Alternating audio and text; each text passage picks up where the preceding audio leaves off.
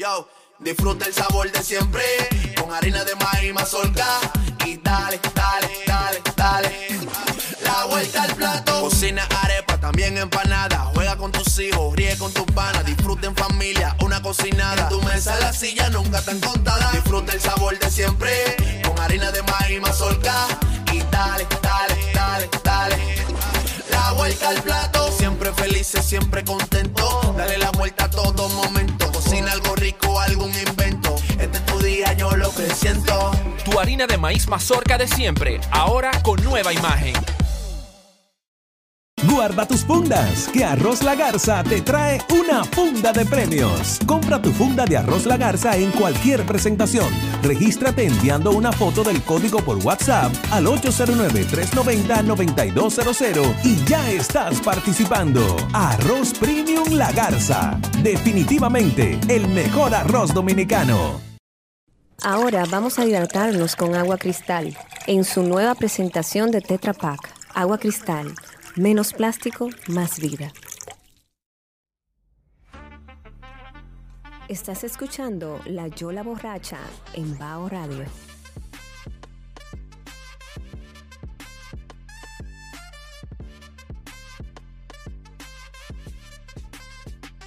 La Yola Borracha es un podcast de literatura que hacemos para Bao Radio. Hoy estamos eh, encantados de tener por aquí al gran José Arias. José Arias Almanzar es un escritor y periodista dominicano que presenta eh, este año su primer libro de cuentos, un libro sumamente esperado y libro al que yo realmente no le pondría la etiqueta de cuentos solamente, pero ya de eso vamos a hablar más adelante. José, por fin te tengo aquí en la Yola Borracha. Muchísimas gracias, Emil, de verdad. Y yo encantado de la vida, porque me encanta como ese flow que tú y yo tenemos. Sí. Como para hablar de literatura, de libros, de beber cerveza, porque, eh, o sea, todo es como un, eh, o sea, como un convito bonito. Claro. Porque esa es la amistad, yo Claro, creo. tengo, eso hay que decirlo. Yo tengo Sí, que decir sí. primero que José es mi amigo ante todo. Sí, sí. Eh, es un no- amigo de la. Esto no es un autobombo, pero se parece. No, pero es mi amigo, es mi amigo. Hay que decirlo. Eh, y que Marginalia, su esperado primer libro de cuentos, es, valga la redundancia, un libro sumamente esperado, un libro que, eh, digamos, eh, fue conversado de alguna manera antes de que saliera. O sea, ahí hubo conversaciones sobre, sobre tu propuesta. Sobre si Eh, iba o no hubo, ini- hubo muestras, podemos decirlo así, en el sentido de que muchos de estos textos eh, o algunos de estos textos fueron publicados en tu columna, ¿verdad? Sí, Eh, sí, previamente, Sí, eh, se llama la columna de acento eh, Crónica de la Bohemia. Crónicas de la Bohemia, Sale- claro, Que sale todos los domingos. sí señor. Pero eh, al principio yo creo que a todos los escritores, yo pienso, le pasa que cuando tiran su primer libro hay muchas dudas, hay mucha incertidumbre, porque como decíamos antes de, de empezar aquí, de escribir un oficio sea, muy difícil y escribir bien, hay que saber en qué uno se mete, tú sabes. Sí, Yo a totalmente. veces no me atrevo mucho a hablar de. de. O sea, como del oficio así en términos profesionales, porque uno tiene que. Uno tiene que respetarse y tiene que respetar a la gente que. O sea que. O sea que ha escrito antes. Totalmente. Que yo creo que tú estás de acuerdo, ¿verdad? Sí, totalmente, totalmente. Ahí, claro, hay un respeto por una tradición y por un y por un hacer, ¿no? Y por todos los que vienen anteriores a nosotros. Sí. Eh, pero sin duda que también hay un hay una valentía y hay un arrojo que se tiene cuando se presenta un libro, porque evidentemente eh, hay quien dice, por ejemplo, eh, bueno, el escritor es el que escribe o es el que publica o es eh, o, se es escritor solamente cuando se cuando se escribe. Eh, hay escritores de muy poca producción, hay escritores vastísimos. Yo creo que la literatura es un es un mundo y un y una digamos, un arte bastante eh, poblado de, de seres muy distintos. Y aunque a veces sí surgen los escritores muy parecidos, pero eh, en el vasto panorama de la literatura nos encontramos con escritores muy distintos. ¿no? yo creo que la mayoría de los escritores son muy distintos entre sí, tienen métodos de trabajo distintos, tienen trayectorias diferentes, vienen de lugares diferentes. Hay muchos escritores que vienen de la academia, que estudiaron literatura, por ejemplo, que son críticos literarios primero, que eh, se insertan en una tradición X, eh, con mucho más conocimiento del campo, ¿no? Donde se van a, presentar. y hay otros que no. Bueno, en mi caso yo estoy del año 94 siendo, o sea, reportero de prensa escrita, o mejor dicho, como nos decimos en el oficio, cargapalo. Eh, yo me he pasado la vida entera escribiendo, Emil. Exacto. Más de, eh, te estoy hablando del año 94. Claro, no escribiendo ficción como ahora, pero escribiendo, O sea, todo lo que me ponen para ganarme la vida. Y yo creo que eso inconscientemente te hace, o sea, se crea como, ¿cómo te digo? Te pule, te, te crea como una, o sea, como una maquinita por dentro de, como de hacer cosas, de, o sea, como de tú eh, o sea, poder manejarte bien con el lenguaje y con la palabra. Tú cometes muchísimos errores, pero también tú aprendes, ¿tú me entiendes? Eh, sobre todo esos errores. Porque es lo que llaman el fogueo, tú sabes. Claro, eh, hay que leer mucho y hay que, sobre todo, leer mucho y hay que y hay que ser humilde también con eso, tú sabes. A mí me gustaría comenzar... antes de que tú eh, comiences con algo, sí. hablarte ahorita de la valentía. Sí. Y es cierto, hay que tener, hay que ser valiente para poder escribir un libro, pero después viene, hay que ser más valiente para tú sostener todo eso después. Porque tú no eres escritor loco, tienes que... claro, claro, totalmente. tienes que darle para allá. Tienes que seguir, claro. ¿Eh? Sí, yo quería comenzar hablando de esa faceta tuya de periodista eh, tú sabes que el periodismo y la literatura están hermanados y uno eh, pues lee y ha leído a muchos eh, grandes escritores que partieron del periodismo y que comenzaron escribiendo periodismo. Sin ir más lejos, el gran premio Nobel de Literatura, yo creo que el, centro del canon de la literatura latinoamericana, Gabriel García Márquez, ¿no? Gabo, que fue durante muchos años un, periodista, ¿no? Un gran periodista, pero un periodista. Hasta el momento en que comienzan a aparecer sus novelas y sus cuentos, que muchos de ellos eh, él mismo lo atribuye a esa formación de periodista que tiene en Cartagena y que evidentemente eh, es una zona de la obra de García Márquez relativamente desconocida, pero es que es una zona de su obra muy rica, los llamados textos costeños, que son unos textos que García Márquez escribía en periódicos de Cartagena de Indias cuando eh, vivía todavía en Colombia. Yo creo que no conozco ese Sí, son varios tomos de todos esos textos que él escribía están recopilados. Claro, son textos que, eh, y ahí eh, está lo interesante de esa relación entre la literatura y el periodismo, son textos que se recuperan después de que Gabo publica sus obras de ficción, ¿no?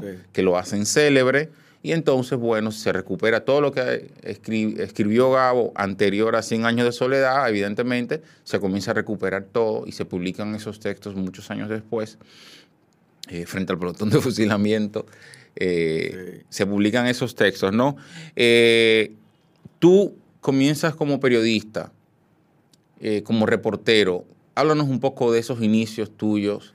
Bueno, yo empecé, yo primero eh, mi padre eh, trabajaba, trabajó en varios medios, trabajó en, en, esa época, te estoy hablando del año 84, en Radio Popular. Él hacía, creo que la columna de guion, eh, o sea, político de humor, sin, con pique y sin pique, y yo no tenía trabajo, estaba en la universidad y me nació un hijo, mi querido Emanuel Aria, que si no lo menciono me mata. Un saludo para el Un saludo para el Pops.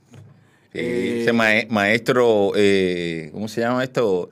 eh, de la paella, ¿no? Sí, sí, sí, un chef. Yo lo sigo por ahí, es un eh, chef tremendo, talentosísimo. señores. Y Sí. escribe muy bien también. Síganlo, por favor. El Síganlo, pop por realmente eh, es, es magnífico. Una gran persona y un ser humano. Y no es, y, y no es porque sea mi hijo, sino porque un. No, no, lo, lo Eh, atestiguo yo que no nada que ver y lo sigo por, por Instagram y sigo cada vez que él va a uno de estos concursos Sí, que, que supe que ganó en Casa de España recientemente eh, un concurso de paellas, ¿no? Sí, ganó el segundo lugar. De Ganó el de segundo lugar. Y los otros Que no es paja de coco en Casa de España, y señores. los otros días ganó el primer lugar eh, en la clasificación de chuletones. mi hermano. mira, ya eh, el pop tiene que venir aquí. Ya hacer- tiene que venir tenemos aquí, que, ¿verdad? Sí, claro, hablar de... Ya tú sabes, querido hijo, te invitaron para acá, para Abajo Sí, Radio, sí, que, sí. que un corito no tan sano, no tan pero sano, chévere. pero chévere. Entonces tú comienzas con tu papá, Ajá. te nace un hijo y bueno, hay que trabajar, sea, hay- supongo. claro, hay que, ah, eh, sí, hay que trabajar. Entonces yo lo que era mensajero interno, que había en teletipo, eh, o sea, yo, o sea, eh, los teletipos internacionales de las noticias que venían, yo los ¿Qué es un teletipo, José? Eh, bueno, eh, teletipo en la época prehistórica que estamos hablando, que no había internet. señores, en- más de 50 Era, era como un fax que venía de, de, de, de la, de la Agencia Internacional de Prensa, Eso es lo que le llaman un cable. como un cable. Es un Ajá. cable de prensa que venía, era una máquina, o sea, venía, ta, ta, ta, o, o sea, salía por ahí, o sea, tú lo agarrabas, Fua. ¡fuap! Y esta es la noticia. Esta es la noticia, entonces tú, o- sea, que lo corregía, o sea, como que lo Oh. aplatanaba. Claro, tú tenías que saber, o sea, seleccionar la- una noticia que valga la pena. Eh, en el caso, vamos a suponer que sea ahora, si- o sea, si es Biden que se cayó, esa noticia vale la pena. Ahora, si en África hay tres niños que se murieron, eso no vale la pena. Mentira, o sea, vale la pena, claro. pero, tú sabes. Sí, pero hay un criterio de, de mediático, Eh, ¿no? De- sí, del sí. potencial que tenía, que tiene, que Eh, tiene la noticia. Porque la prensa está a servicio del poder y eso lo sabemos todos. Y de, La prensa está al servicio del poder. Olvídate. Bueno, comenzó José Arias, señores. comenzó Eh, Jaina Moler. Y a los poderes fácticos y a eh, la gente cree que. Pero vamos a- vamos continuar, vamos a- vamos continuar con- Entonces, con tu recorrido. Yo empecé por ahí, empecé eh, por ahí, o sea, como empecé como a, o sea, como a aprender. Después me enseñaron a hacer noticias como es. Eh, y me quedé ahí, yo ganaba 150 pesos al mes, que está bien, ¿verdad? Oh. Un dineral. Un dineral. Y ahí aprendí, aprendí, aprendí y fui terminando la universidad, pero no presenté tesis porque yo era muy vago realmente. Yo lo tengo que decir. Sí. Yo era un pésimo estudiante, hermano. Sí. Yo lo que hacía, o, o sea, era que leía mucho, veía mucho cine, eh, pero no, pero no era un estudiante así como, o, o sea, súper aplicado. Estamos hablando del 84, después mi papá se fue para el periódico El Sol, o sea, me llevó al Sol. Ahí empecé ya trabajar como prensa. Me daba- Ahí estamos en Santiago. No, ahí estamos en Santo Domingo. El sol. Sí, el sol eh, eh, eh, estaba en aquí, en Santo Domingo, Ah, por la ok. feria. Digo, por la feria no, por donde está lo que es el lado de la Nuña ahora. Sí. Exacto. Ok. Entonces, o sea, con independencia. Y ahí me daban 60 pesos semanales. Y, fue ¿Y ahí qué hacías tú? Yo era reportero, porque eso es lo que he hecho toda la vida. Escribí. Eh, se escribía en una maquinilla. Y a mí me llevaron la primera vez. Había una feria del libro, cuando Bala- porque, o sea, pues Balaguer estaba vivo, Sí. eh, en el museo, en la Plaza de la Cultura. Y en esa época aparece que había una huelga, o sea, muy poderosa. Entonces Balaguer estaba quillado y la prensa eh, como que andaba atrás de él. Y sucede que a mí me mandaron a cubrir la feria del libro. La inauguración, o sea, que él iba a estar ahí. Y entonces yo lo que hice, o sea, novato al fin, loco. Yo me fui a ver el libro. No, pero claro. Y que una está- amiga mía eh, que me vio, o sea, me agarró por el brazo, ven acá, muchacho. Tú no sabes que él está dando una declaración ahí, que se va a la guerra, hermano. Entonces ahí metí yo la grabadora y, y salí bien. Excelente. Vamos a eh, interrumpir esta transmisión para leerles inmediatamente un texto de Marginalia para que vayan haciéndose una idea de, eh, del tipo de literatura o de las cosas que se van a encontrar los lectores que accedan a Marginalia. Vamos a la página 42. Dice, la 30 de marzo es un túnel del tiempo, berenjenal de repuestos eléctricos e instrumentos musicales y al final la mítica barra Payam. Casas de antiguo esplendor que alguna vez albergaron patios con almendros, mangos y limoncillos. El maroteo era la estrella de los juegos, nuestro PlayStation. Algún niño corrió patines por sus largas aceras mientras los cepillos del zinc, taca, taca, taca, subían la cuesta del trabajo sucio. A mí esto es uno de los textos que, de los muchos, que digamos que me impactó eh, primero de tu libro, porque es un texto que eh, de los muchos tipos y yo les llamo así, es un asunto ya mío personal como lector, ¿verdad? Yo creo que hay tipos de textos aquí, pero este es uno porque es un texto que, que señala o que, eh, digamos, em, retrata la, la niñez, digamos, la infancia, rodeado por eh, los años más atroces ¿no? de la vida política dominicana, que son los años de la dictadura. y a mí, sí, pero, pero bueno, está esa mención ahí a...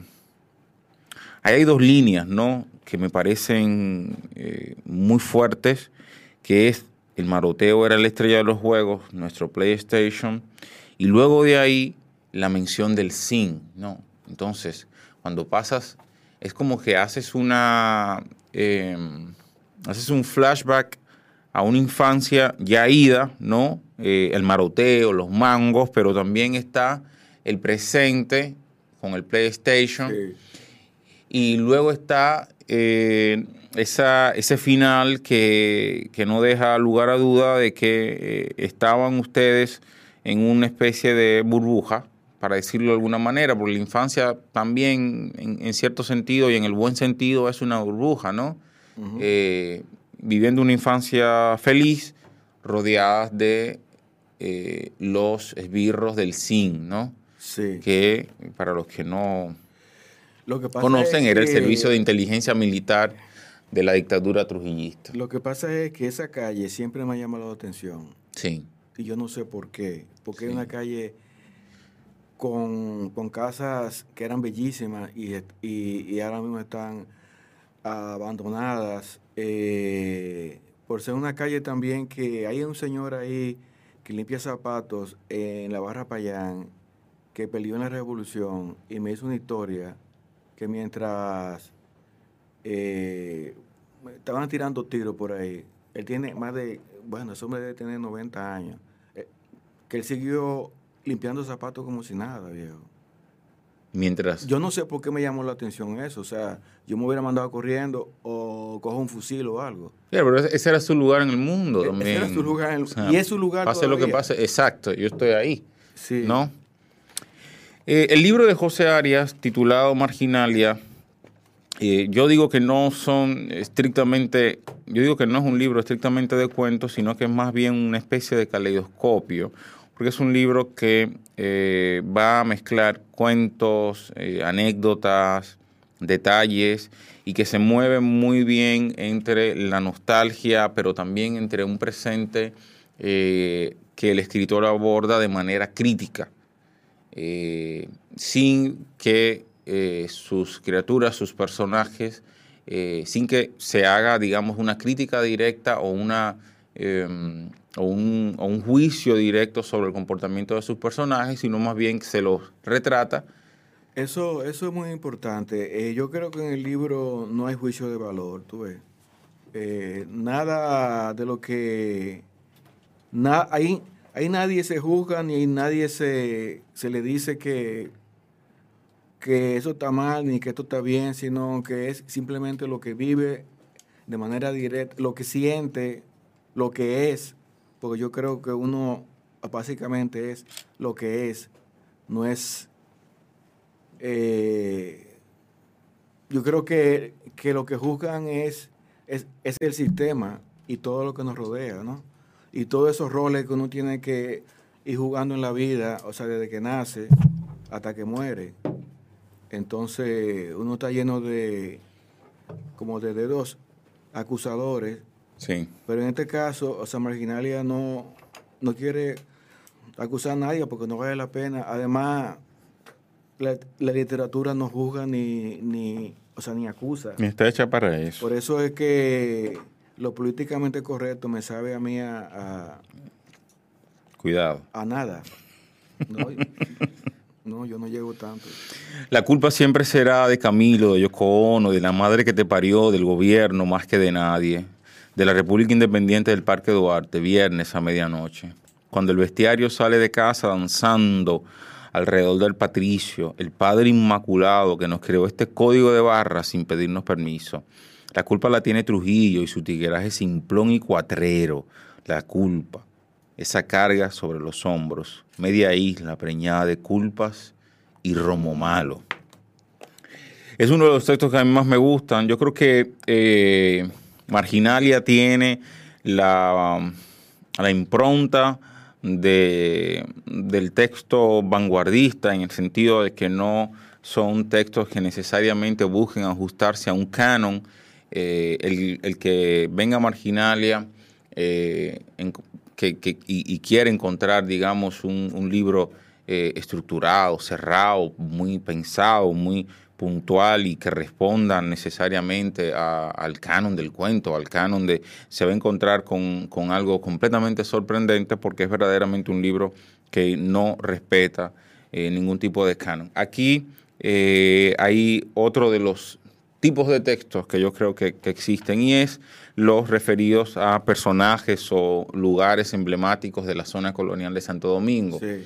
No hemos llegado ahí, pero podríamos dar un salto desde el sol hasta la zona colonial. ¿Qué significa para ti en términos eh, sensibles, no, la zona Sí, colonial de. Santo Eh, Domingo? Bueno, yo, eh, yo he vivido toda la vida eh, por el Mirador Sur, o sea, toda la vida por ahí, y, y no me arrepiento, claro que no. Pero yo me di cuenta cuando era joven o, era, o, o estaba empezando a ser adolescente, eh, que el Parque Mirador muy chulo, muy cosa. Yo lo quiero mucho en mi barrio, o sea, el Ujú. sector, sí. Pero había algo que me hacía falta, que era como la el nivel de sensibilidad y de cercanía y de y de locura que hay en la zona colonial. sí. Eh, la zona colonial es como es como mi barrio emocional, es como mi es como mi banda sonora eh, en términos en términos urbanos. Es como algo que a, a donde yo pertenezco, pues yo entro ahí y todo el mundo me conoce y, Y hay una, hay una especie de intimidad inmediatamente, especie de ¿no? Una zona íntima una zona de la íntima ciudad. Donde se puede caminar, donde te encuentras con gente que habla contigo, que Exacto. se sienta en un banco. Se da el encuentro, se, da, la conversación. Hay gente que, que, que no son tus amigos de toda la vida, pero yo, yo me he dado cuenta que en la casa de Yura, cuando estaba Yura, cuando vivíamos donde Yura, eh, había un momento que parecía una familia. Claro. ¿entiendes? Parecía una Sí. familia, habían, los temas son, son, o sea, son comunes a todos. Exacto. Eh, es como estar en el centro de algo bien chévere, es como... Sí, donde se dan las pos- esas posibilidades de, de- Posibilidades. de encuentro de espíritus afines, ¿no? De gente eh, que de repente anda en las mismas búsquedas que tú o no, pero que, que te abre, ¿no? Que se, que se abren contigo, que posibilita Sí, ese sí. encuentro y esa camaradería que, que no se da tal vez en otra zona de la ciudad. Porque el resto de la ciudad es hostil y es amorfa y, Sí. es, eh, y te mira mal. Yo siento que la ciudad te mira mal. O sea. Sí, no, no, totalmente. Hay una constante en la poesía dominicana, sobre todo en la poesía dominicana de, eh, de la posguerra en adelante, ¿no? Y también en la narrativa dominicana, y es evidentemente la presencia de la ciudad de Santo Domingo. La ciudad de Santo Domingo tiene un peso específico en la narrativa, por ejemplo, de tu hermana, de Aurora Arias, valga eh, la mención para una gran narradora dominicana, pero también tiene un peso específico en la poesía, por ejemplo, de eh, René el Risco, ¿no? Homero. O Homero Pumarol más recientemente, o Rita Hernández más recientemente, que también tiene mucha presencia de la ciudad. La ciudad para ti eh, es motivo de, escritura, evidentemente, pero también vemos que hay muchos escenarios que no son eh, digamos, los comunes. Por ejemplo, hay un cuento eh, que se llama La Doña, que es de una maestra eh, autoritaria de la época trujillista también, ¿verdad? ese cuento está... post-trujillista. Post-trujillista, ese del Balaguerato, ¿no? Años 60, antes de, incluso antes de Balaguer. Y, sí. Y, y, entrando... Sí, sí, es cierto, pues se menciona precisamente los años 60, 65. Sí, sí. sí. Eh, bueno, eh, ese cuento está ambientado en Santiago. Sí, es un homenaje a esas maestras que eran eh, postrujillistas y que hacían y que te enseñaban con la regla, o sea, como decían antes, la letra entra con sangre. Sí. Eh, pero es increíble. Yo, yo no quiero darle una justificación a su tortura y a su... Bueno, una, pedagogía autoritaria, ¿no? Sí, autoritaria. Sin embargo, coño, hay una formación. Mm. O sea, eh, hay gente que se formó muy bien ahí. Claro. Eh, y hay gente que, fue motivada a leer. Por ejemplo, la, lo primero que yo leí en mi vida fueron las selecciones de Río Gist, que me lo daban a leer, y una enciclopedia que era así, como de tamaño. Eh, que era mundo, era mundo y la naturaleza, una cosa así. Eh, y yo creo que, o sea, que te motiven a leer, eso es lo más grande que puede haber. O sea, desde niño, o sea, desde que tú eres un niño. Eh, y a pesar de esas salvajadas, de las cuales ya yo ya estoy e, exorcizado porque me costó mucho trabajo cuando yo era muchacho. O sea, me costó mucho trabajo cuando yo era muchacho.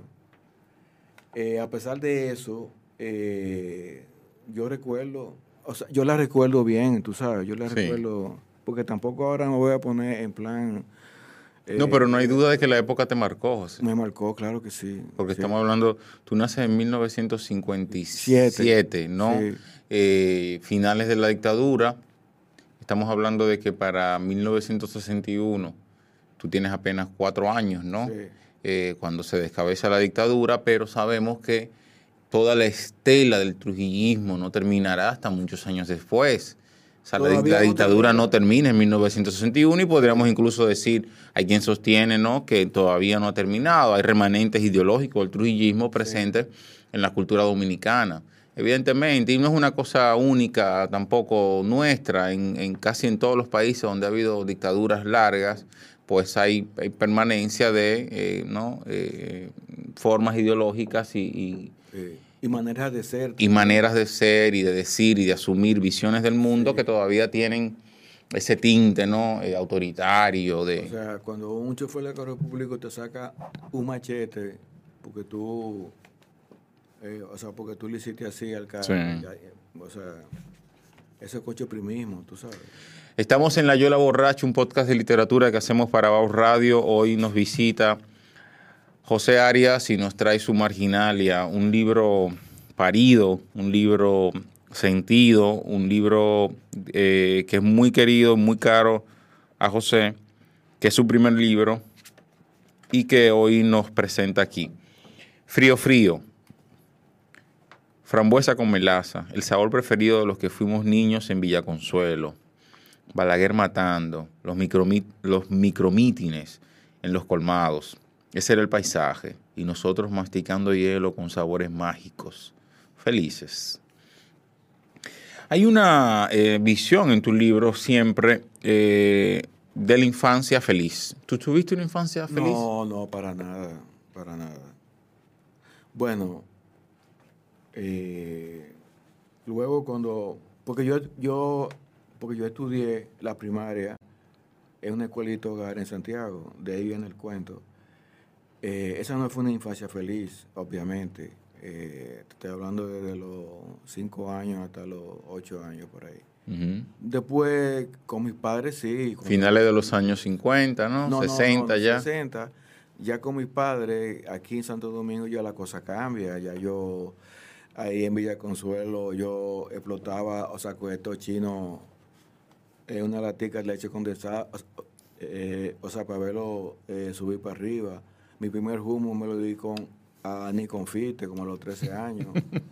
o sea, boté la Billy, tú sabes. Eh, de ahí, eh, o sea, yo creo que de ahí viene eh, cierta bohemia. Eh, ¿Tú eres un bohemio, José? Yo era un bohemio. La bohemia ya, como dice Calamaro, la bohemia terminó mucho antes del milenio, dice, sí, yo creo dice Calamaro, que ya, antes del milenio la bohemia se clausuró ya. ya. Se clausuró ya, ya, no, eso, ya eso no existe. Hay un texto aquí... como dijo o sea, los otros días... ¿Quién? Homero. Sí, Homerito. Sobre, la bohemia, que eso suena muy romántico. Yo sí. en la calle. Usted está en la calle, no en la bohemia. Bueno, pero aquí sí hay una reminiscencia, ¿no? Por ejemplo a lugares como el Drake. Eh, háblanos un poco de ese bar y de, esa época. Bueno, el Drake era lo más irreverente, eh, lo más cercano al abismo. De ahí hablamos de tu primera juventud, ¿no? Sí, o de tu adolescencia. no, no, de mi primera juventud. Lo más cercano al abismo, a, a que la democracia llegó con olor a marihuana, con, con, sexo libre, libre, a redada en, el mismo Dre. Yo vi redada en el mismo Dre, te ponían contra la pared. Al día sentado en el, en el murito frente al bar. el famoso murito. Sí, sí todos los poetas sentados ahí, o sea, eh, algunos de ellos, como, o sea, como ustedes le llaman, el clan de la furia. Sí. el clan de la furia. Sí. Muy fuerte. Eh, la campana de John a las 12 de la, eh, a las 12 de la noche. Antes, desvinculado, análogo y maroteador de conversaciones, los tintan masivos de WhatsApp no marcaban la agenda, las noches eran cingables, sin cotejos azules, todos descargados. Viernes a medianoche el muro del Drakes espera la campana de John para reiniciar los asombros. Exactamente. Es un texto maravilloso, ¿eh? Es un texto maravilloso. Sí, sí. Ah, yo estaba leyendo hoy y me dije, oh, pues yo leí, oh, pues yo escribí Te sorprendes a ti mismo. Sí, es un texto maravilloso. Además, eh, logra ahí conjugar en, en, en pocas líneas, ¿no? Eh, eh, toda una época. Y a mí esto me gusta mucho este libro y es que eh, en pinceladas, ¿no? En, tres líneas, en cuatro líneas, utopía.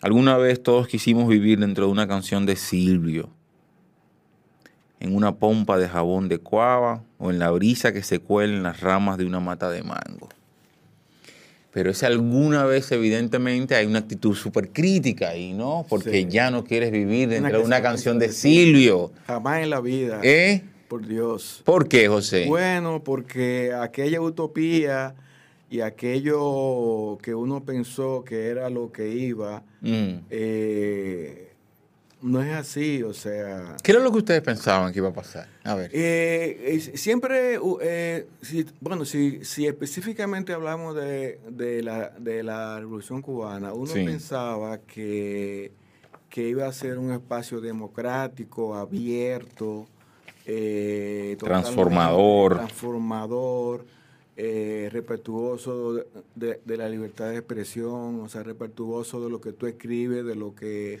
tú no quieres escribir, de, de la, vamos a decirlo, respetuoso de la vida en sí, de todos y todas, como dicen ahora. Pero eh, hay cuestiones históricas, yo no quiero entrar en ellas. Sí, no, no, entra, entra. Entra en ella. Estamos en la yola borracha. Eh, eh, se quiso hacer un proyecto revolucionario, pero eh, pero eh, dicen que, que la cercanía con Estados Unidos le hizo eso imposible. También. ¿Tú qué crees? Yo creo que hay. ¿Tú crees que realmente Estados Unidos eh, es el causante de, de- digamos, de que aquello no, no prosperara? No, yo creo que no. Yo creo que también había una. Había una actitud autoritaria y, y egocéntrica, o sea, desde el principio. ¿Por qué? Los smartphones, los smartphones. Vamos a leer precisamente smartphone ahora mismo para aprovechar. Sí. Solo nos queda esperar el estallido y retuitear los muertos. Cada like es un abrazo menos. Somos la mentira, no nos toca dolor. No nos toca dolor. Los otros que se jodan. Cogito, ergo, Instagram. Sí. Men, eso está durísimo. ¿Cómo es eso? Dije que Así cada like es un abrazo menos. Hay una crítica ahí durísima a la vida. eh, A la vida de hoy. Sí, a la vida de hoy, a la Ay. digitalización y todo Porque, eso. ¿Por qué? eh, porque los smartphones eh, están en el trabajo, en tu vida amorosa, en- está en la amistad, En está tu cama. familia, en tu cama. Eh, lo primero que tú haces cuando te levantas a las 5 de la mañana es ver el Twitter a ver si se murió Biden, ¿entiendes? Claro, Eh, o, si, o- o si Putin ya dejó la guerra, o, o si, pobre Biden. ¿entiendes? O, yo, o yo veo Instagram para ver qué es lo que trae bajo radio. Un También. corito no tan Un sano. corito no tan sano, exacto. Pero también para ver las vidas felices de todos aquellos que, Sí. ¿no? que están en Instagram viviendo La vida feliz. las vidas felices de todos los feliz, Instagramers. de gente que- todos los Instagramers viven O sea, vida que, o sea, que pone su comida Plenas. así. plena, sí, Mira, ¿no? Mira, felices. o sea, que la comida así, mira lo que yo hice hoy. Exacto. Qué lindo, precioso. Pero mentira, mano. Es mentira. La vida no es feliz nada tampoco. No. Digo sí a veces. Ay, coño. José, eh, hay una serie de personajes en tu libro que a mí me interesan particularmente, que tú me hables un poco de ellos. Uno es eh, Goico, el pintor. ¿Qué relación tuviste con él? O, o- Goico qué? era un personaje, aquí todos lo conocimos. Claro. Goico era un personaje que me tenía harto en parte. Ajá. Pero yo lo amaba. Era un gran pintor. yo lo que, yo, yo un artista. No, no, yo lo adoraba. Pero pero el te tenías harto. Que desde que yo voy por el conde, eh, se, me, eh, se, me, eh, se me atrevesa a Goico. Hermano, mira lo que hice hoy, loco, mira. O sea, mira lo que hice hoy, mira, mira, mira, mira. Sí, sí. Eso, eso vale todos los cuartos, pero dame 200, que con eso yo me conformo. Digo, coño, lo, Goico, no vendas eso así. Tú no tienes gente para tú venderle eso mejor. No, mira, que yo quiero tal cosa. No voy a decir que era lo que quería, ¿verdad? Sí. Y yo le daba entonces ese dinero, entonces, entonces ponía los ojos grandes así y se reía. Y le daba un abrazo, ¿y qué voy a hacer? Y, pero me lo encontraba otra vez, En la tarde. en la En tarde. la tarde. Con la misma historia. Con la misma la historia. Ah, eso sí, señores, eran, eran cuadritos de obra de arte, de verdad. Claro. Y yo no sé dónde está eso. O sea, ¿tú sabes dónde está eso? O sea, ¿quién tiene todo eso? Eh, sí, yo sé quién. En su mayoría la tiene con este muchacho, el coleccionista eh, de Goico. ¿Quién? Eh, Pero no Glenn. Pero no Glenn, ¿verdad? Glenn tiene algunos. pero No, sí, pero el- el- sí, pero hay, hay, hay, son rastreables, son rastreables. Sí, Los goicos son rastreables. O sea, no es O como sea, no que- hay una colección no que privada. están perdidos ni nada de eso. Sí hay colecciones privadas, pero no la tienen gran, gran, grandes coleccionistas, no, no. Sí. Pero la tienen gente muy específica, sí. Sí, eh, también cuando él tenía su crisis, también a veces tenía crisis y tú tenías que saberlo manejar. tú sabes. Sí. Eh, yo lo que me he preguntado si, si nunca se trató, ¿verdad? No, nunca, nunca, nunca. Tratamiento en esa, en esa cabeza, el tratamiento no existía. El tratamiento era una botella de ron. Sí. y media Malboro. ¿Tú me Y, entiendes? y tirar los cuadros. Y, y, y darle para adelante, sí, así mismo.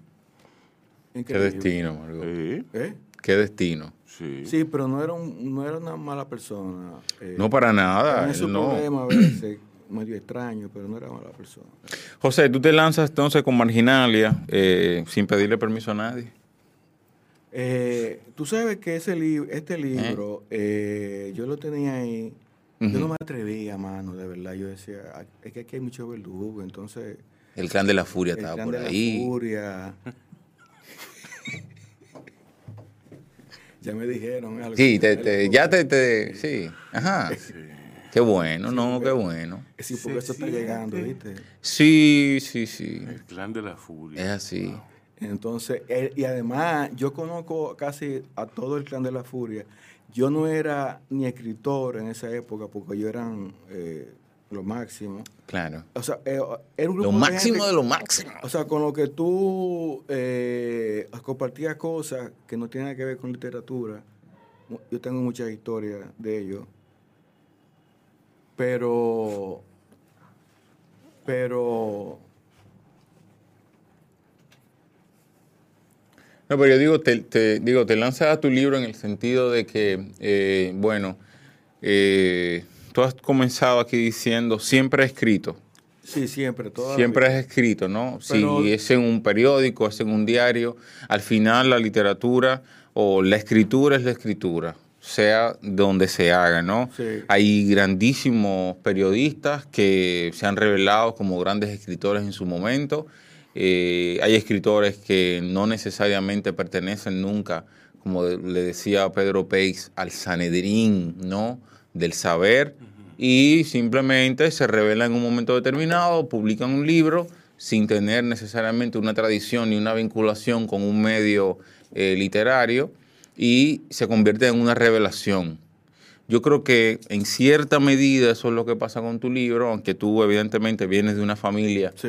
eh, muy vinculada al periodismo, muy vinculada a la literatura, pero sin duda es que tu libro ha sido yo creo que una sorpresa, ¿no?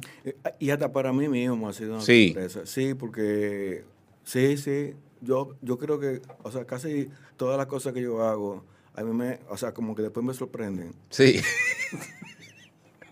a ti mismo. A Tú dices, coño, ¿cómo fue que yo? ¿y cómo fue que yo hice eso? Bueno, ahí está el libro. ya. No, no, pero el libro está bien, pero hay cosas que, hay- por ejemplo, eh, hay parejas que he tenido. Yo, ven aquí, ¿cómo yo llegué a que esta jeva me hiciera caso? a mí? Eh, hay ¿A ti te otra... ha pasado eso? Sí, Sí, claro. sí, un palo que uno da, una loca. Sí, unos Una palos. vaina que son, Sí. que tú dices. Que uno se queda tranquilo, Sí, porque es verdad, uno queda- hacer... Uno se queda ahí tranquilito sin hacer ola. No joda mucho. Sí, no joda mucho. Sí, Sí, sí. pero eso nunca termina bien. Por lo general no. Eso nunca termina Porque bien. es un elefante dentro, ¿cómo es? El elefante dentro de la cristalería. Ella, ella se da cuenta. Tú sabes que en algún momento tú vas- Se da cuenta y te mira y dice, ¿qué yo hago con este puerco? A veces pasan seis meses, a Y- veces pasan 20 Ah, años. sí, a veces pasan, bueno, sí, tú nada más le tienes que rogar, caso. tú nada más le tienes que rogar a, a los dioses que sean 20 años. Sí. Porque todo termina. Claro. Todo se termina eventualmente, pero Yo pensaba antes que no, pero todo se termina. realmente. Bukowski Sí. tiene un poema bellísimo donde él le dice a Linda, que fue su mujer durante, bueno, la, un- la única que él sí, tuvo más o menos estable, durante cierto... Y la única mercadeable. Sí, durante más o menos cierto tiempo. Y él en un momento le dice, eh, eh, tú me has traído esto, tú me has dado esto, cuando tú te lo lleves, hazlo lentamente. Diablo. Wow. Tú sabes. Sí, Él sabía ya Sí. que evidentemente una mujer así sí. no era que le iba a durar, tú ves, pero él le decía, hazlo lentamente. sí. Mira, yo quería decir que ya mandé, ya, ya tengo los otros 100 libros ya impresos. Sí. Quiero hacer la- No, no, vamos a hablar de eso, Mira, espérate, gente- espérate. Pero a mí me vamos a hablar paso. A, a mí me interesa mucho la noción sorpresa sí. del libro en Sí. José Arias, porque yo sé que es una sorpresa para él. Sí. Es una sorpresa para él, primero, que el libro haya tenido tan buena recepción de parte de todo el mundo Sí. en los círculos, Sí, en los círculos intelectuales y no intelectuales. Sí, Sí. Entre los amigos. Entre los amigos, exacto. ¿Por qué? Porque el libro efectivamente es bueno. Es Sí. como un baño refrescante. Uf, sí. Leer a José hablando sobre Ciudad Nueva, hablando sobre eh, la zona colonial, hablan- hablando, hablando porque Sobre su infancia. porque es un libro que tú, es un libro, los libros, tú sabes que hay libros gritados, hay libros histéricos, hay libros, tú me entiendes? conversados. Hay libros conversados. Este es un libro conversado con dos cervezas un sábado en la tarde. Exactamente. Sí, eso Tú es. te sentaste a oír a José hablando. Exactamente. ¿Entiendes? Y entonces yo estoy seguro de que es sorpresivo. Y yo, yo le iba a decir que en ese sentido no te dejes llevar. O sea, o llévate de la sorpresa y sigue lanzando libros. Exacto. Sí, lo que pasa Y es escribe. que eh, yo tengo uno ya en mente, eh, pero yo quiero hacer una novela corta, pero alguien me dijo, no, tú sabes que eso hay que hacer una esquemita primero. ¿Qué No, no, eso no hay que hacer no, nada. no, no, eso es que ponerse a escribir, empieza a escribirla, no le haga caso a esa Míralo gente. aquí, mira. Sí. Ponte ese quema. No. Eh, Marginalia. Ya, Ahí ya. está. Tú ya tienes está. un libro, ya esa es tu graduación. Ya, exactamente. Eso te da permiso de hacer lo que te Esa dé es su tu gana. presentación y ha sido una presentación gana. Tú quieres excelente. un libro, tú quieres un libro que viole la estructura del relato como ese. Y lo hace con elegancia, con disciplina, con rigor y con estilo. Exacto. Estilo, encontrar estilo, estilo en un escritor de aquí es casi imposible. Y en un primer libro, además. ¿Tú me entiendes? Encontrar una le- voz. No te ponga, no comencemos, José, no comencemos con la misma vaina que hubo con Marginalia. Que tú tuviste año y medio diciéndome a mí, sí, ya, ya, Ya. viene, ya viene, ya viene, ya viene. Y, uno- y un día casi me lloraste en, en- en la zona colonial, que yo te Mira, dije, aquí que yo me regué y te dije, ya me tienes harto con esta vaina. Aquí está nuestro hermano Rey varias veces. Y Rey ha hablado aquí, y tú lo sabes, Sí. de lo que le costó a él encontrar, tú sabes, encontrar voz. su... Oh, claro. Un trabajo tremendo. Pero la novela es un poquito más complicadita. No, que va. no, hombre, para lo que hay que nada. hacer es ponerse a escribir. De hecho, la novela, bueno, para mí la novela incluso La, la novela más yo la fácil, más fácil que escribir el cuento. Claro. Una novela se hace como tú quieras hacer. Exacto. Exacto. Nadie sabe cómo se hace una novela. ¿Cómo hacer una novela? Haga una. Y ya, Se Eso, es- eso solamente tú lo aprendes haciéndolo. haciéndolo. eh, y dándole para allá. Exacto. Y, y creando los personajes también. Exacto. Exacto. Eh, sí, yo quiero hacer un libro sobre, una novela sobre mi experiencia en España, que no solamente, en, porque no es en el plano romántico, sino lo que significa tu irte a España, no por condición, o sea, no porque tus condiciones económicas son, eh, son carentes, sino porque tú fuiste atrás de algo que, que no tiene, que tú querías que tenía sentido, Sí. Pero eso no es así. Hay uno de esos tipos de textos aquí, que es el, los textos que hablan de la, de la diáspora dominicana también, ¿no? Sí. Eh, que yo creo que también es uno de los de los tipos de textos que hay aquí. Hay uno, Banagua, Sí, yo creo que es uno de los Sí, textos sí, centrales aquí, ¿verdad? Sí, sí. Eh. Detrás del supermercado Champion, cerca de Metro Avenida de Madrid, corre el 2002. Felisa me confiesa que nunca volverá a Santo Domingo. Tío, no vuelvo. Aquí soy gente, allá no. Allá soy una chopa, una jodía de Tamayo.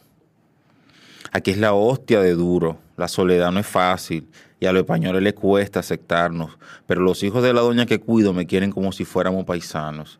Ellos son de Aragón, de Teruel. Una vaina perdida por allá. Más atrasado que Tamayo. Para Santo Domingo, a pasar trabajo y soportarle los disparates. Hipólito, venga ya. La policía entra al bar. Es sábado y medianoche. Preguntan por Jacinto. El bartender le dice que Jacinto vendió el bar hace dos meses y se fue a Santo Domingo. El sargento, Juan Parrondo, observa todo vivo con cara de detective sin grandes luces. Se encuentra con la mirada larga y brillosa de Felicia. Se acerca a la dominicana y le reclama, tú, tú pagarás lo que nos debes, lo que nos debes Jacinto, ¿no? Para algo eres su mujer. Silencio, todo se invisible, hasta el merengue de Tatico Enríquez.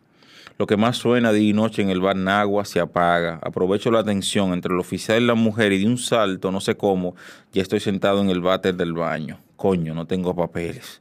Y Parrondo, dicen por ahí, tiene los juegos pesados. Sí. ¿Y ese Tatico Enrique ahí? En Madrid de repente. De- sí, Madrid. Eso como que, eso como que te agarra y te hace ¡pum! Sí. Y un policía como eso, mano. ¿Eh?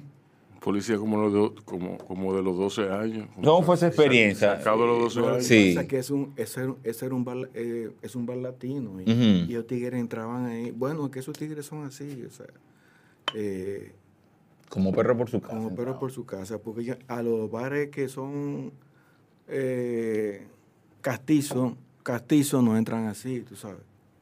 Sí, a los bares que dejarlo regentan el ahí, español, por ¿verdad? favor, tú sabes, nadie-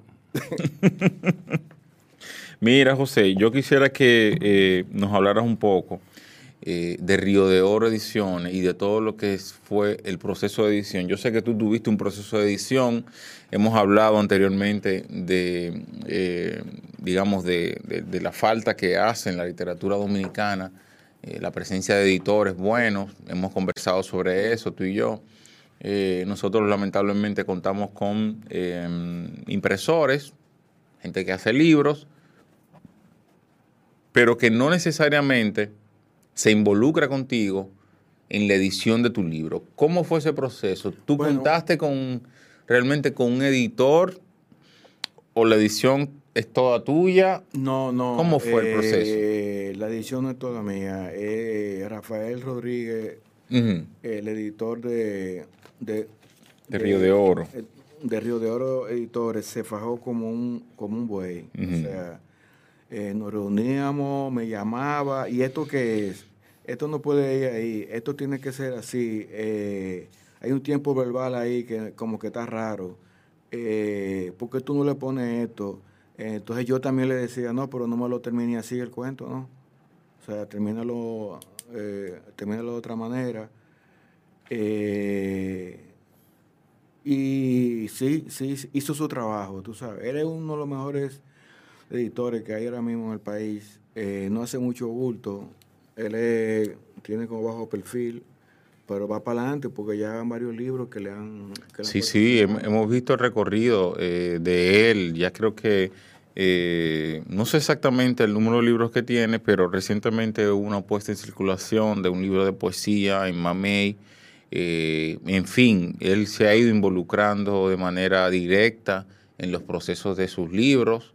Sí. Y yo creo que es una eh, apuesta que todos debemos eh, apoyar porque evidentemente la literatura dominicana se produce en unas condiciones que no son las óptimas, ¿verdad? Y que contar con, con un editor y con una edición que, por cierto, es una edición bastante cuidada, Sí, es un libro bastante bien hecho, eh, que no tiene nada que envidiarle a ningún libro hecho en otro lado, y te lo digo de la manera más sincera posible. Eh, es, es, es, una, es un lujo, ¿no? Para nosotros contar con eso. Eh, hay algo de lo que yo quería hablar y era de, mm, digamos, de cierto, de una crítica que hay en, en tu libro. Algunas veces el libro, el libro no es un libro necesariamente pesado, es un libro, al contrario, es un libro que tiene a veces un tono satírico, es un libro que, como decía Rubén, es más que nada, es como, es como sentarse a conversar contigo, ¿verdad? Sí. Eh, pero hay una crítica a cierta intelectualidad dominicana, pequeño burguesa.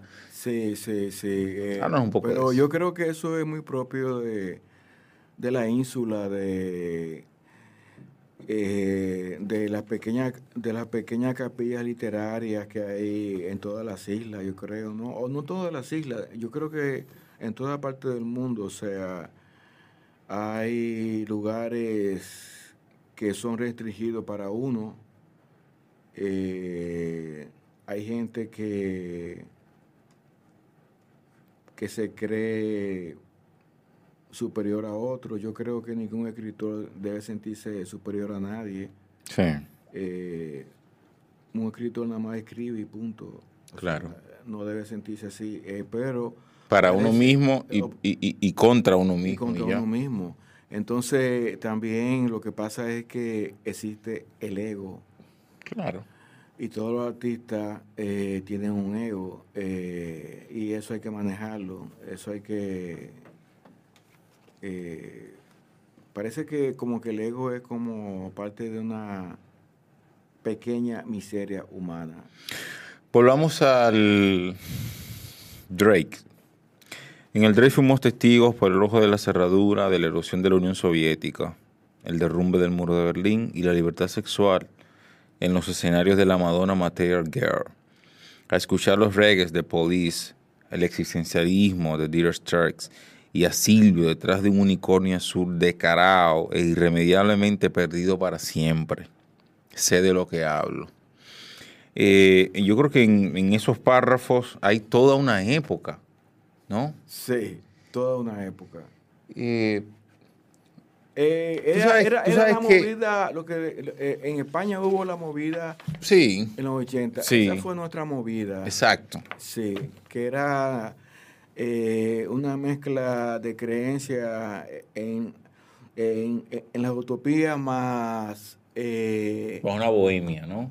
con una bohemia más la entrada a la democracia, a pesar de que Balaguer eh, estaba todavía Sí. hasta, hasta el año, empezó en el 86, Sí. eh, pero era como, no era un Balaguer diferente, es el mismo Balaguer, pero ya eh, el contexto internacional ya era otro. Y era otro. Hay un cambio de época que tú época, vives, ¿no? sí. Es un cambio de época muy trascendental. Yo creo que todavía estamos eh, en, ese, en ese momento histórico, porque yo no creo que, bueno, más allá de la llegada del Internet, que ha revolucionado nuestras vidas, no ha habido un cambio eh, tan importante como eh, la caída de las grandes ideologías, ¿no? El muro la de caída de la. Unión Soviética, Del- o sea, la Cae el muro de Berlín. eh, eh, eso marcó. y se marcó. mantiene ya la revolución cubana en América Latina como una especie de casi de museo ya, ¿no? Decadente, Sí. bastante decadente, pero bueno, ustedes y esa generación ya asumen evidentemente que hay un cambio de paradigma en el pensar político, sobre todo. ¿Cómo tú ves esta época para los escritores dominicanos?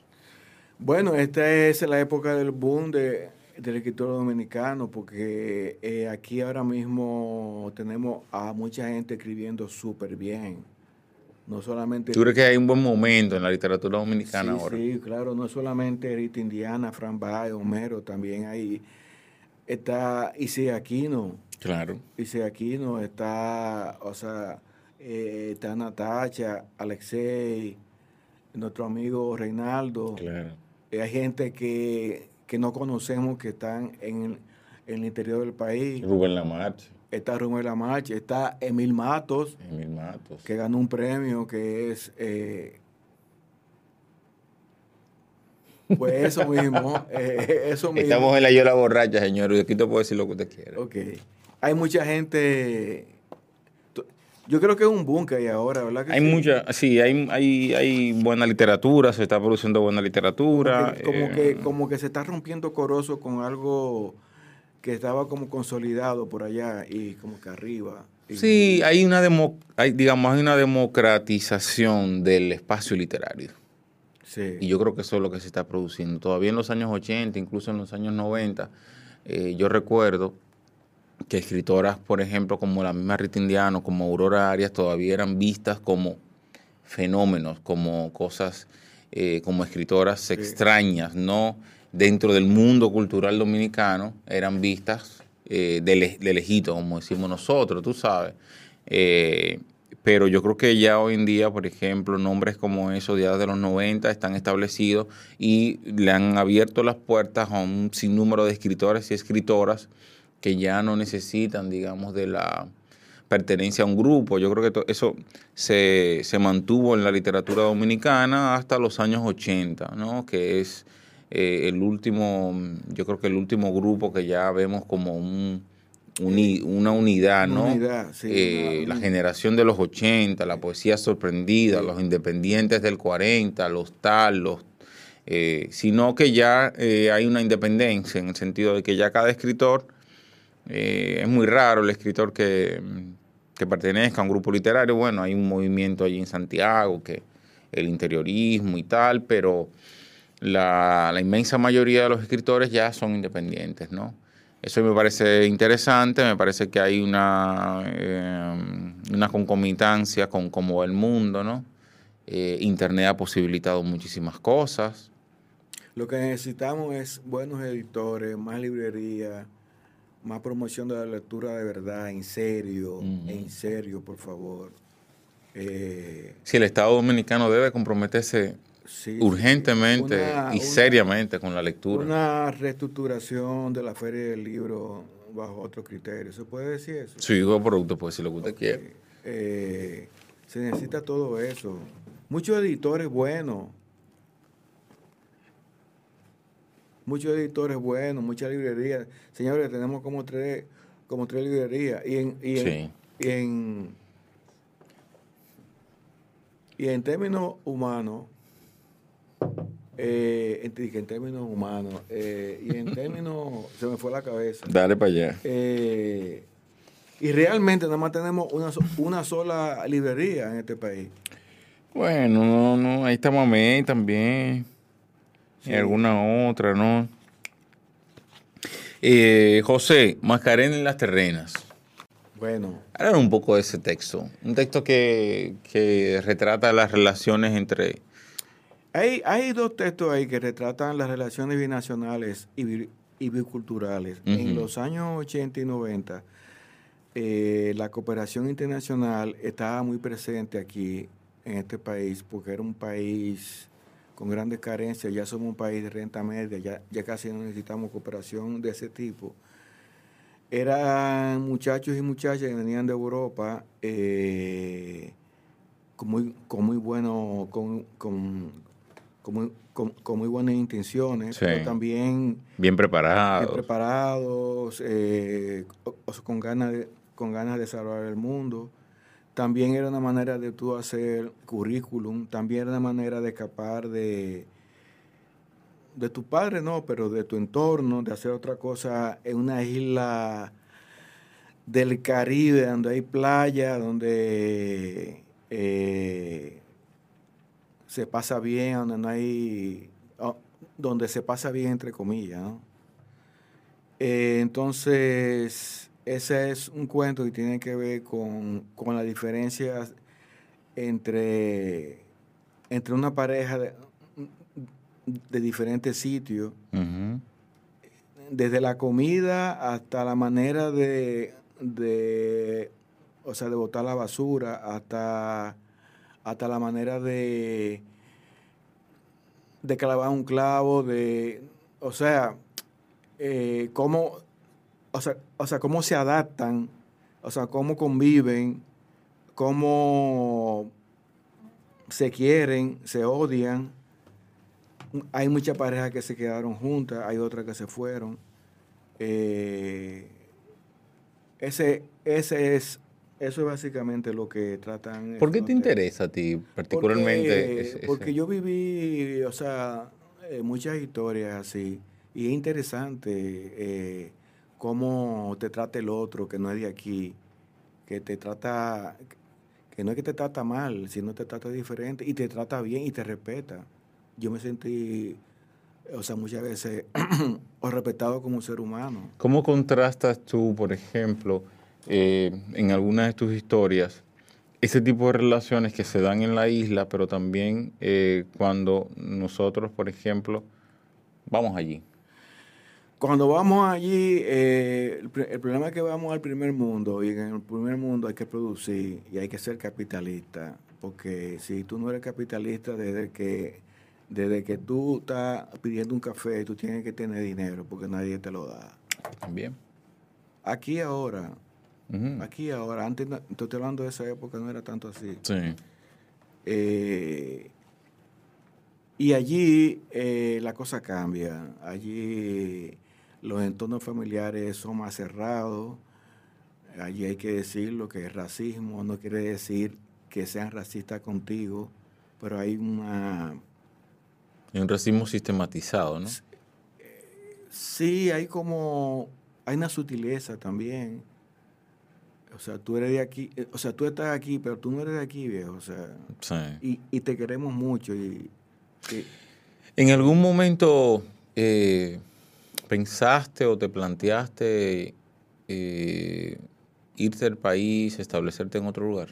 Sí, sí, eh, pero no lo planifiqué, ni lo pensé bien, ni lo hice bien, eh, porque emigrar no es tan fácil, eso no es así, de que me voy. Eh, y creo que también hay que irse temprano cuando uno tiene y tener propósito también y saber a dónde uno va y, y, y tú estudiar con quién tú vas a estar ahí Claro. y ver también si ese desarraigo no te va a hacer daño porque la tierra jala, la sangre jala, los amigos jalan. Claro.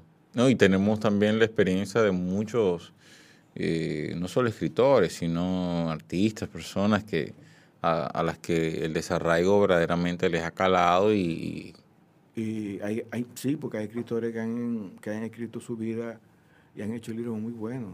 Eh, el mismo Bolaño, eh, Sí. que se exilió. se exilió primero en México, luego en España. de- Después en España, imagínate.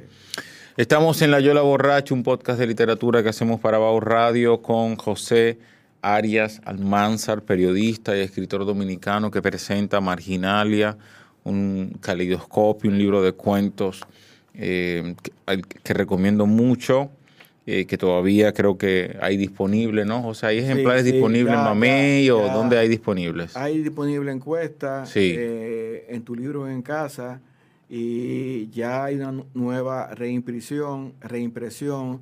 Vamos a hacer la presentación del libro.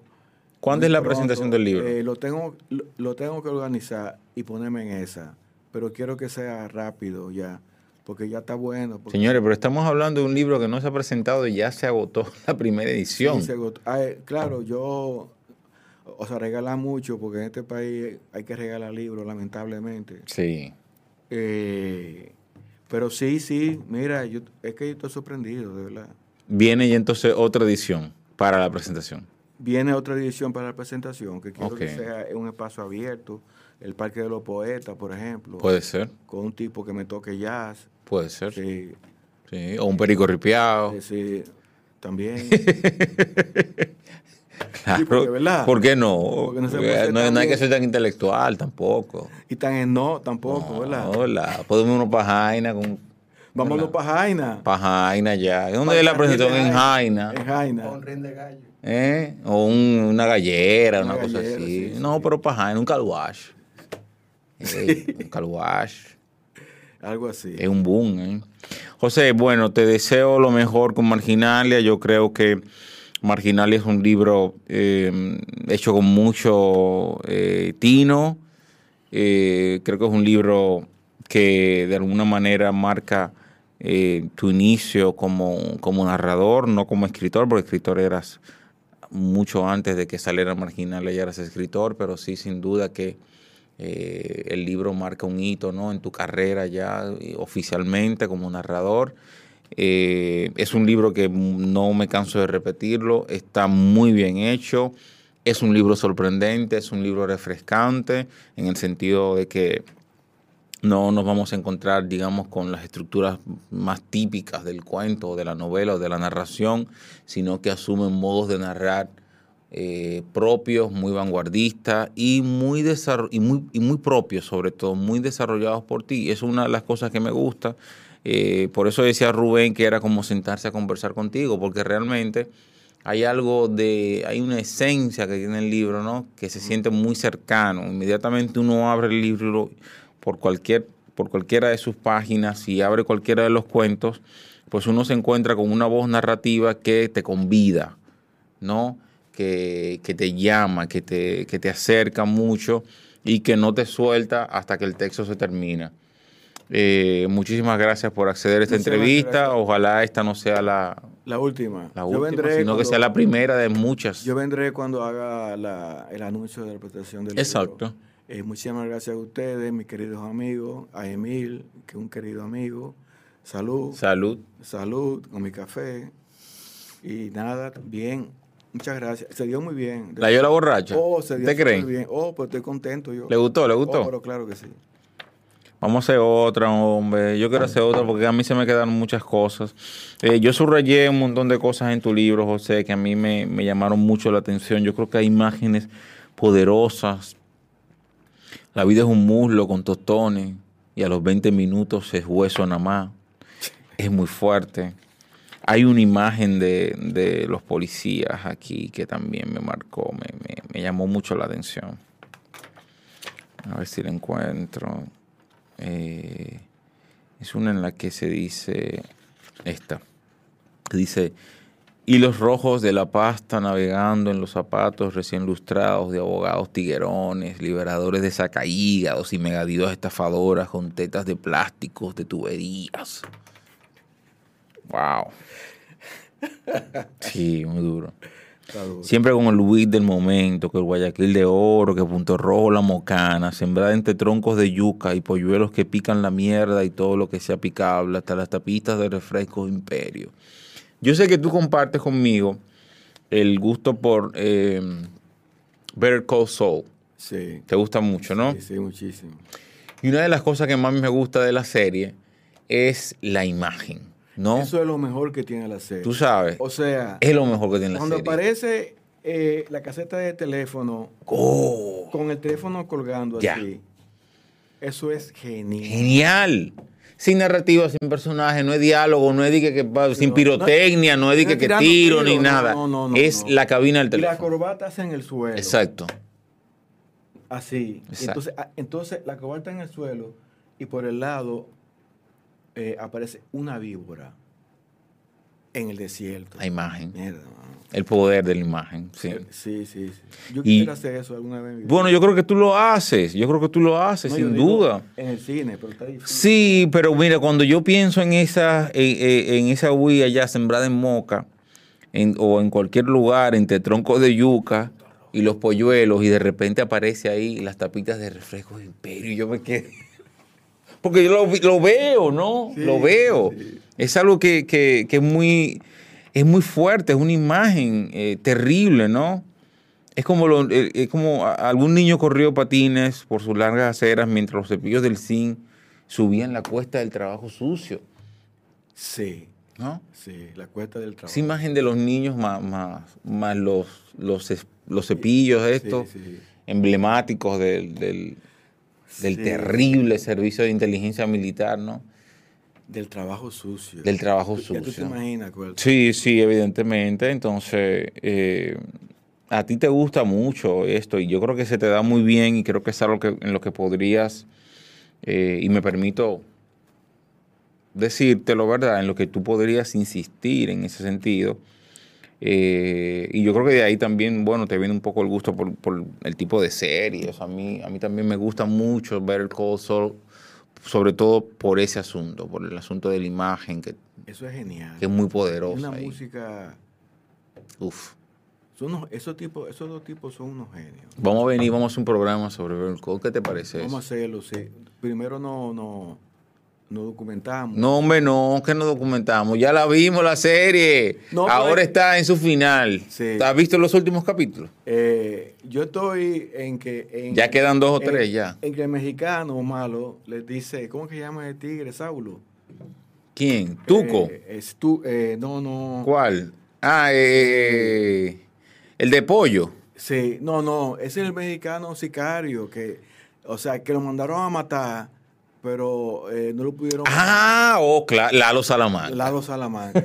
le está diciendo a, al abogado, ¿cómo que se llama él? Eh, A Jim McGill. sí, le está diciendo, Mm. eh, mira, yo quiero que tú vayas a matar a alguien ahora. Y ella se queda conmigo, la rubia. Ah, Cuando matan a Yo Howard. lo dejé ahí, sí. Uh. Wow, macho. Que le, que le pegue un tiro así. Sorprendente. Hola, ¿qué tal? Porque el tipo actúa, tiene una, tiene No, una capacidad como de interpretación de malo. Sí. Pero ellos solo buscaron eso, tú sabes. Sí, sí, porque, Sí, porque que ellos, él, King y, y, y, y Saul Goodman. son dos estafadores. Sí, pero que ellos comenzaron con los jueguitos como una manera, tú sabes, pero se les salió de la mano.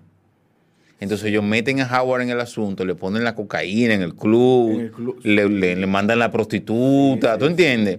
Y comenzaron con eso y lo involucraron a él hasta el punto de que Howard termina en el lugar equivocado, a la hora equivocada. Que ellos creían que la, que la vida como que iba a seguir ellos viendo televisión, en el Exacto, sofá, exactamente. porque esa es la imagen. Y ellos podían hacer todo eso todo y no, no iba a y- pasar y nada. No pasa nada. No había consecuencia. Wow, no, espérate.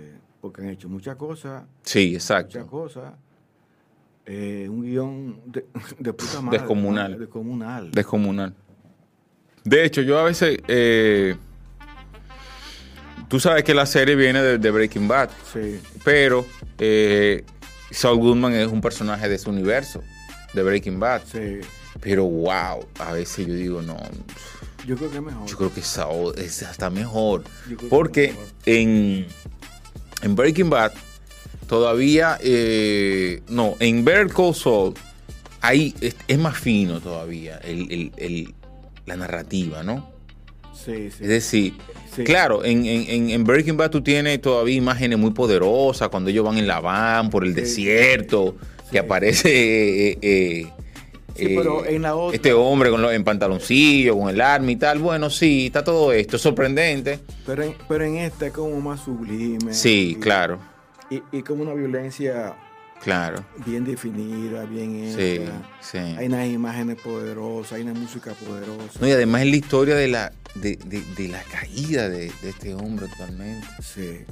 que al final eh, yo le tenía cierta compasión hasta que me di cuenta de que realmente no es un antihéroe, solo es un villano. Sí, un villano. Es un villano. Bueno, toditos son unos Yo antes pensaba, "Oh, solo es un antihéroe. Pero no es un antihéroe, no, ni siquiera es un no es un, no es un tipo digno de ningún tipo de compasión, pues un tipo que realmente eh, lo que se pasa la vida es engañando y estafando, tú sabes. Pero hay, hay nadie digno de compasión, nadie. Eh, no, no, nada, ahí no se salva a nadie. No se salva a nadie. Bueno, King tal vez. Y ahí no hay final feliz ni nada. Pero al final también ella también se involucra y le gusta el asunto, tú Sí, sabes. sí. Porque, o sea, porque igual a él también. Exacto. Sí. Bueno, ella se distancia y eso. Es finito. La Yola Borracho, un podcast de literatura que hacemos para Bao Radio. Hoy hemos estado conversando con José Arias Almanzar, periodista, escritor dominicano, sobre su libro Marginal y estamos contentísimos de este libro, que es un libro que ha irrumpido en la actual literatura dominicana con mucha frescura. Esperamos pronto tener más de José Arias eh, y los invitamos a todos a que traten de adquirir el libro. Yo creo que quedan algunos ejemplares todavía por ahí. la presentación. Y por ahí viene también la presentación del libro y habrá ejemplares nuevos disponibles. Pero por lo pronto eh, pueden adquirir el libro en, en Cuesta, en Mamé, en tu libro en casa. Eh, yo, yo lo tengo en mi casa también. No me- directamente con José también, puede Sí. ser. Está en Kindle, aunque a la gente no le gusta mucho leer. Sí, pero está en Kinder. Hay una gran Kindle. población de gente que lee en Kinder. Sí, Sí, sí. sí. Está en Kindle y nada, señores. eh, o sea, lean el libro y nada. Yo no voy a ser rico, pero lean Y disfrútenlo. y disfrútenlo. Muchas gracias, Emil. y Gracias a ustedes. Radio. Y gracias a Bao Radio. Y a, y a Rubén Lamarche. Bien. Bien. Eh, Coño, quedó genial. sí, ¿te gustó? Wow. Estás escuchando La Yola Borracha en Bao Radio. Un corito no tan sano. Yo, disfruta el sabor de siempre con harina de maíz mazorca y dale, dale, dale, dale. La vuelta al plato. Cocina arepa, también empanada. Juega con tus hijos, ríe con tus panas. Disfruta en familia, una cocinada. En tu mesa la silla nunca tan contada. Disfruta el sabor de siempre harina de maíz mazorca y dale, dale, dale, dale. La vuelta al plato, siempre felices, siempre contento. Dale la vuelta a todo momento. Cocina algo rico, algún invento. Este es tu día, yo lo que siento. Tu harina de maíz mazorca de siempre, ahora con nueva imagen. Guarda tus fundas, que Arroz La Garza te trae una funda de premios. Compra tu funda de Arroz La Garza en cualquier presentación. Regístrate enviando una foto del código por WhatsApp al 809-390-9200 y ya estás participando. Arroz Premium La Garza. Definitivamente el mejor arroz dominicano. Ahora vamos a hidratarnos con agua cristal en su nueva presentación de Tetra Pak. Agua cristal, menos plástico, más vida. Conoce nuestros podcasts. Wine and Talk, Mercados y Valores, Duros y Canallas, La Yola Borracha. Escúchanos en tu plataforma favorita, Spotify, Facebook, YouTube, Twitter, LinkedIn e Instagram. Bao Radio, un corito no tan sano. Los países desarrollados, ¿qué es lo que hacen mejor que nosotros? Pensar. Pensar en qué beneficia a nuestro país, pensar en qué beneficia a nuestras personas. Vendrá próximamente en uno de nuestros capítulos acerca de mitos y realidades de lo que es el cannabis medicinal, que el cannabis es una puerta para otro tipo de droga más fuerte. ¿Es cierto eso? Ese es uno de los mitos que se ha, que se ha propagado históricamente. ¿Cuánta gente ha pasado toda la vida consumiendo alcohol, incluso con adicciones al, al consumo de alcohol? Y no consumen otro tipo de sustancias. Y cualquier gobierno, cualquier estado que decida que yo como ser humano no puedo hacer tal o cual actividad que no afecte a terceros, es un gobierno, una autoridad irresponsable, porque no debería haber prohibiciones a las personas adultas. Cuando le afecta a terceros, entonces sí tenemos que tener en cuenta que ya estamos afectando derechos de, terceros, pero no, no la persona como tal. Todo lo que sabes de cannabis es confuso, así que edúcate con nosotros. Side by High, un podcast de Bao Media Group con el apoyo de Cana Red todos los miércoles a partir de las 7 de la noche.